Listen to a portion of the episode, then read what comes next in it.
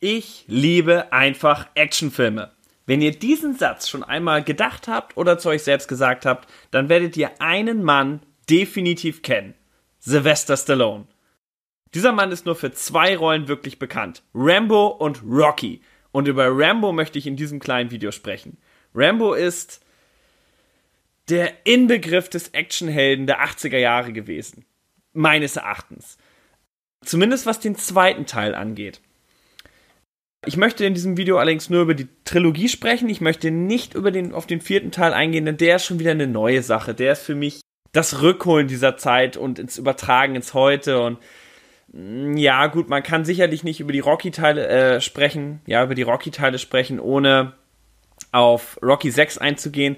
Aber Rambo 4 ist irgendwie so eine eigene Geschichte, die für mich nicht zu diesen klassischen Filmen gehört. Denn allein schon, dass er nicht in den 80er Jahren entstand, nimmt für mich damit so ein bisschen, ja, die Zugehörigkeit zu diesem Film.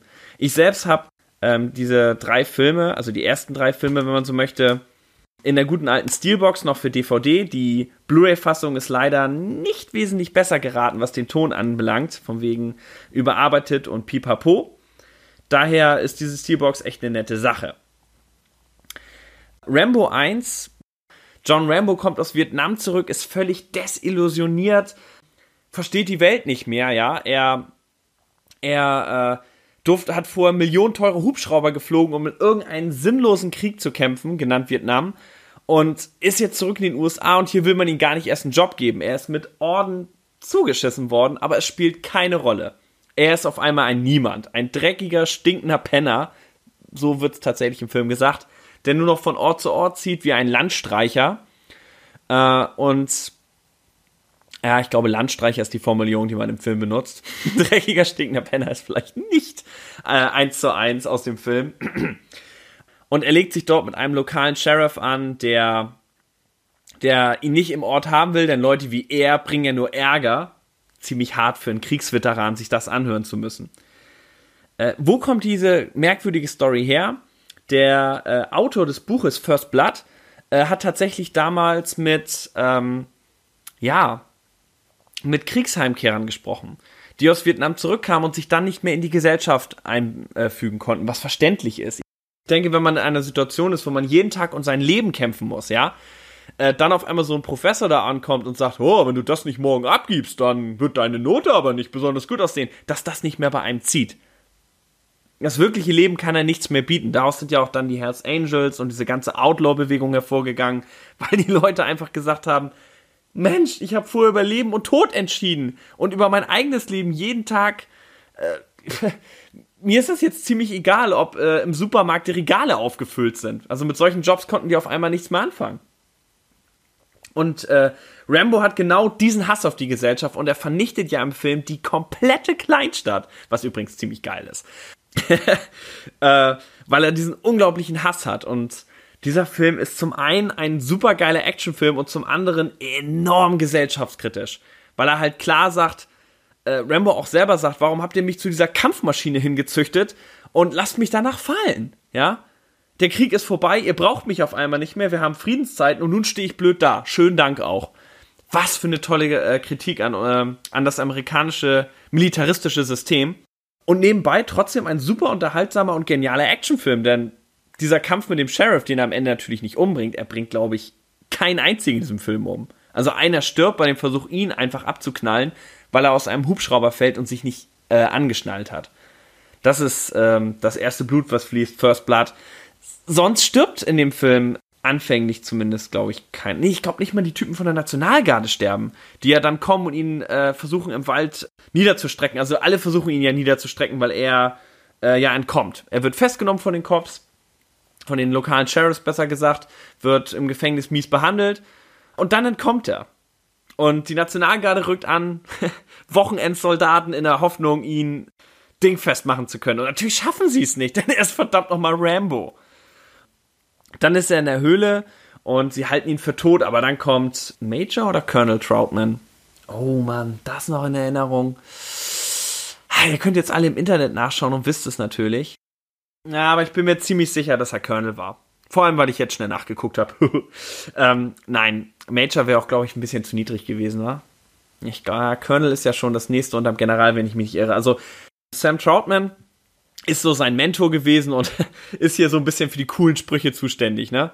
Wo sie dann sagen, ich habe eine ganze Armee zu ihm runtergeschickt, um ihn fertig zu machen. Und Troutman nur ganz cool, oh, in ihrem eigenen Sinne ziehen sie die Leute ab, die sind so gut wie tot. Weil natürlich kann eine ganze Armee nicht Rambo stoppen. Äh, und eigentlich sollte er am Ende des Films sterben, so ist es auch im Buch, aber Stallone sagte nein, nicht im Gedanken an viele Fortsetzungen natürlich, sondern nein, das kann ja nicht der Ausweg für Soldaten sein.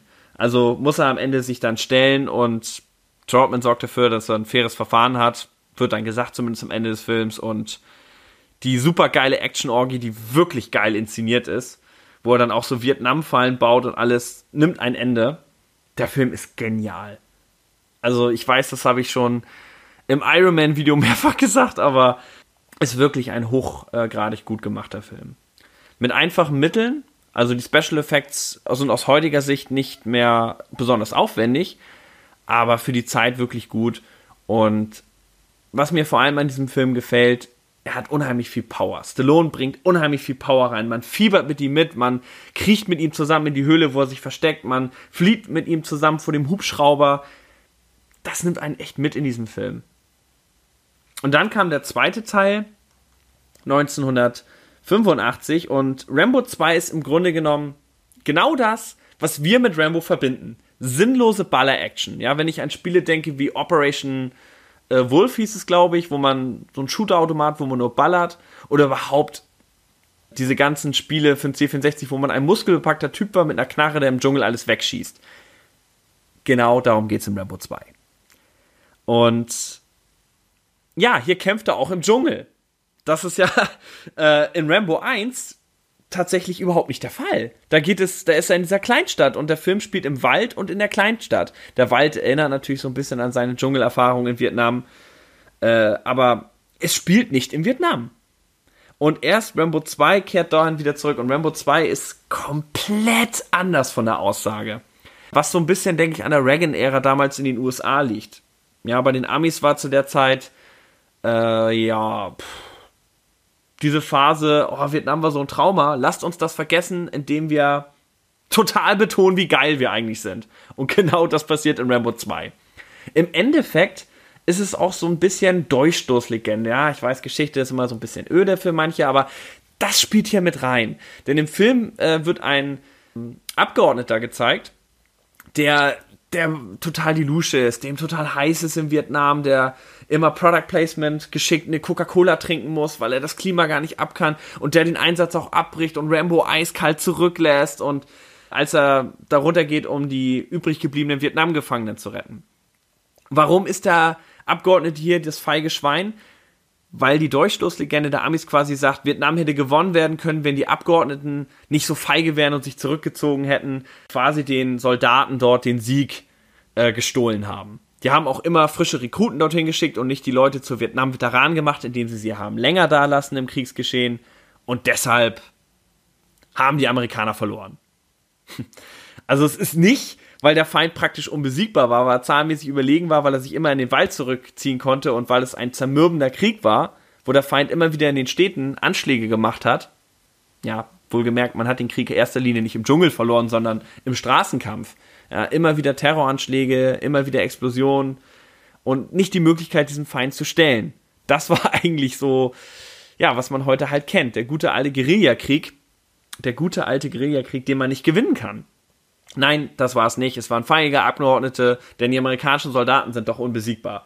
Und Rambo, wie so ein Tarzan, fliegt mit seinem Hubschrauber los, ballert dort und alles weg und dreht im Grunde genommen auch Vietnam rum. In Vietnam war es ja so, die Amis waren technisch überlegen, zahlenmäßig überlegen äh, waren sie äh, zwar nicht, aber technisch hatten viel mehr Feuerkraft und der Vietcong hatte überhaupt keine Chance. In Rambo ist es so, die Vietcong haben unzählig Feuerkraft und Rambo muss mit äh, kleinen Fallen, die er stellt und so weiter, sich dieser über äh, feuerkraftmäßigen Übermacht stellen. Ja, so ist Vietnam nicht gewesen. Also hier wird erstmal das Verhältnis umgedreht und am Ende siegt er natürlich, befreit die äh, Gefangenen und zeigt damit, eigentlich hätten wir damals äh, nicht aufgeben dürfen, beziehungsweise wir sollten zurückgehen und Vietnam nochmal gewinnen. Das ist fast schon die Message, die rüberkommt. Es ist natürlich totale US- Patriotistenpropaganda, die totaler Blödsinn ist. Ja, jetzt müsste ich ja eigentlich aus politisch korrekter Weise sagen, guckt euch diesen Film bloß nicht an. Quatsch! Zieht ihn euch rein, er ist genial, denn auf einem actionmäßigen Level ist das ein Top-Film. Ja, die jagen wirklich noch ohne Computereffekte, ohne CG und den ganzen Mist, jagen sie wirklich noch diesen Dschungel in die Luft. Die jagen eine ganze Stadt in die Luft. Riesige Modelle, die extra gebaut werden, fliegen in die Luft. Es gibt coole Ballerorgien, es wird weggefetzt, was das Zeug hält. Einfach, es ist ein super geiler Unterhaltungsfilm. Ja. Also ich liebe Rambo 2, die Musik in dem Film ist top, diese Anfangsmelodie wird euch nicht mal aus dem Kopf gehen. Kennt man auch schon von einigen Videospielen. Und wenn ich schon dabei bin, über Rambo 2 zu reden, muss ich eine Szene nochmal aufgreifen, die ich bis heute nicht verstehe. Äh, da sind diese ganzen Computer gezeigt. Rambo wird reingeführt in den Saal, dann wird gesagt, Rambo, diese ganze Technik ist nur für dich. Ja? Und Rambo sagt irgendwie, ähm, ich dachte immer, die, äh, der menschliche Verstand wäre die mächtigste Waffe oder irgend sowas. Und ich frage mich bis heute, wozu dienten diese ganzen Computer? Ich meine, er hat keine Sensoren oder so angeschlossen. Also was messen die? Es gab keine Satelliten so richtig damals, die ihn jetzt wirklich genau hätten im Dschungel sehen können. Es flogen keine Drohnen hinter ihm her. Das heißt, die konnten ihn auf den Schirm gar nicht sehen. Kameras waren da ja nicht, die ihn hätten sehen können. Was zeichnen diese Computer auf? Welche Messwerte zeichnen die auf? Die können überhaupt nichts aufzeichnen, weil sie gar nicht die Möglichkeit dazu haben, irgendwas aufzuzeichnen.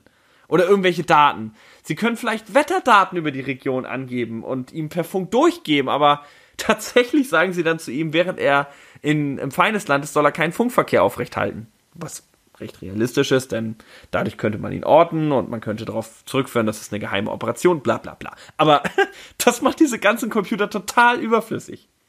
Egal, er zerschießt sie am Ende alle und das ist cool. Kurzum, zieht euch Rambo 2 rein. Ihr werdet mit dem Film nicht enttäuscht sein, wenn ihr auf geile Ballerorgien steht. Ja, und wenn euch das schon zu viel Kriegsballer und Actionpropaganda war, dann wird Rambo 3 für euch ein großes Problem darstellen, denn hier geht's nach Afghanistan. Damals kämpften die Mujahedin auf Seiten der Amerikaner gegen die bösen Sowjets und tja, Rambo unterstützt sie, denn er kämpft für die Freiheit gegen die Sowjets, für Amerika, das immer auf der richtigen Seite steht. Denn wir wissen alle, Mujahedin wie Osama Bin Laden Waffen zu geben und sie terroristisch zu schulen, war eine unheimlich gute Idee. Naja, gut. Lassen wir das mal. Als reiner Actionfilm ist es extrem cooler Film. Ich meine, er schießt mit, er schießt mit Pfeil und Bogen äh, ganze Hubschrauber runter, riesige Panzerverbände, die ähm, nie in Höhlen hätten zum Einsatz kommen können, weil die Höhlen unheimlich klein waren. Aber egal, im Film kommen sie in riesigen Höhlen zum Einsatz, werden weggesprengt. Over the top. Einfach nur over the top. Nichts in diesem Film ist irgendwie militärisch machbar, aber es ist egal. Ihr werdet es genießen. Die Dialoge sind anders als in Teil 1 nur noch dämlich und deswegen geradezu kultig. Ja? Sprüche wie: Was ist das? Es ist blaues Licht. Und was macht es? Es leuchtet blau. Stammen aus diesem Film. Und natürlich auch äh, Sätze wie Rambo wird hier kommen und bla bla bla. Und dann sagt der böse Sowjetchef irgendwas von wegen, wer ist dieser Rambo, ja? Ist der etwa Gott? Und natürlich antwortet Troutman total cool, nein, denn Gott kennt Gnade. Als ich den Satz zum ersten Mal gehört habe, als ich den Film im Fernsehen gesehen habe, wäre ich am liebsten aufgestanden und hätte applaudiert aber er lief spät abends und ich durfte damals noch nicht so spät Fernsehen gucken eigentlich, deswegen war ich still. Man muss dazu aber sagen, im Fernsehen könnt ihr diese Filme eigentlich nicht genießen, denn sie sind massiv geschnitten. Und ich meine damit noch nicht mal geschnitten in Sachen von Action-Szenen, sondern einfach um die Überlänge nicht drin zu haben, sind, fehlen einfach komplette Szenen. Das ist grauenhaft. Das kurz und knapp zu den drei Rambo-Filmen. Die Special Effects sind umwerfend für die Zeit, insbesondere ab dem zweiten Film und aber auch durchaus noch im dritten Film, der aber nicht mehr im Dschungel spielt und damit nicht mehr das ist, was man so klassisch mit Rambo verbindet. Also wenn ihr an Rambo denkt, glaubt mir, ihr habt Rambo 2 vor Augen. Und vom Actionmäßigen her ist das auch kein Fehler. Vom Anspruch her schon, denn ähnlich wie bei Rocky, der erste Teil ist der anspruchsvollste. Und der erste Teil hat wirklich einem noch was zu sagen. Während die anderen beiden Filme zwar schon eine Botschaft haben, aber äh, eine sehr zweifelhafte.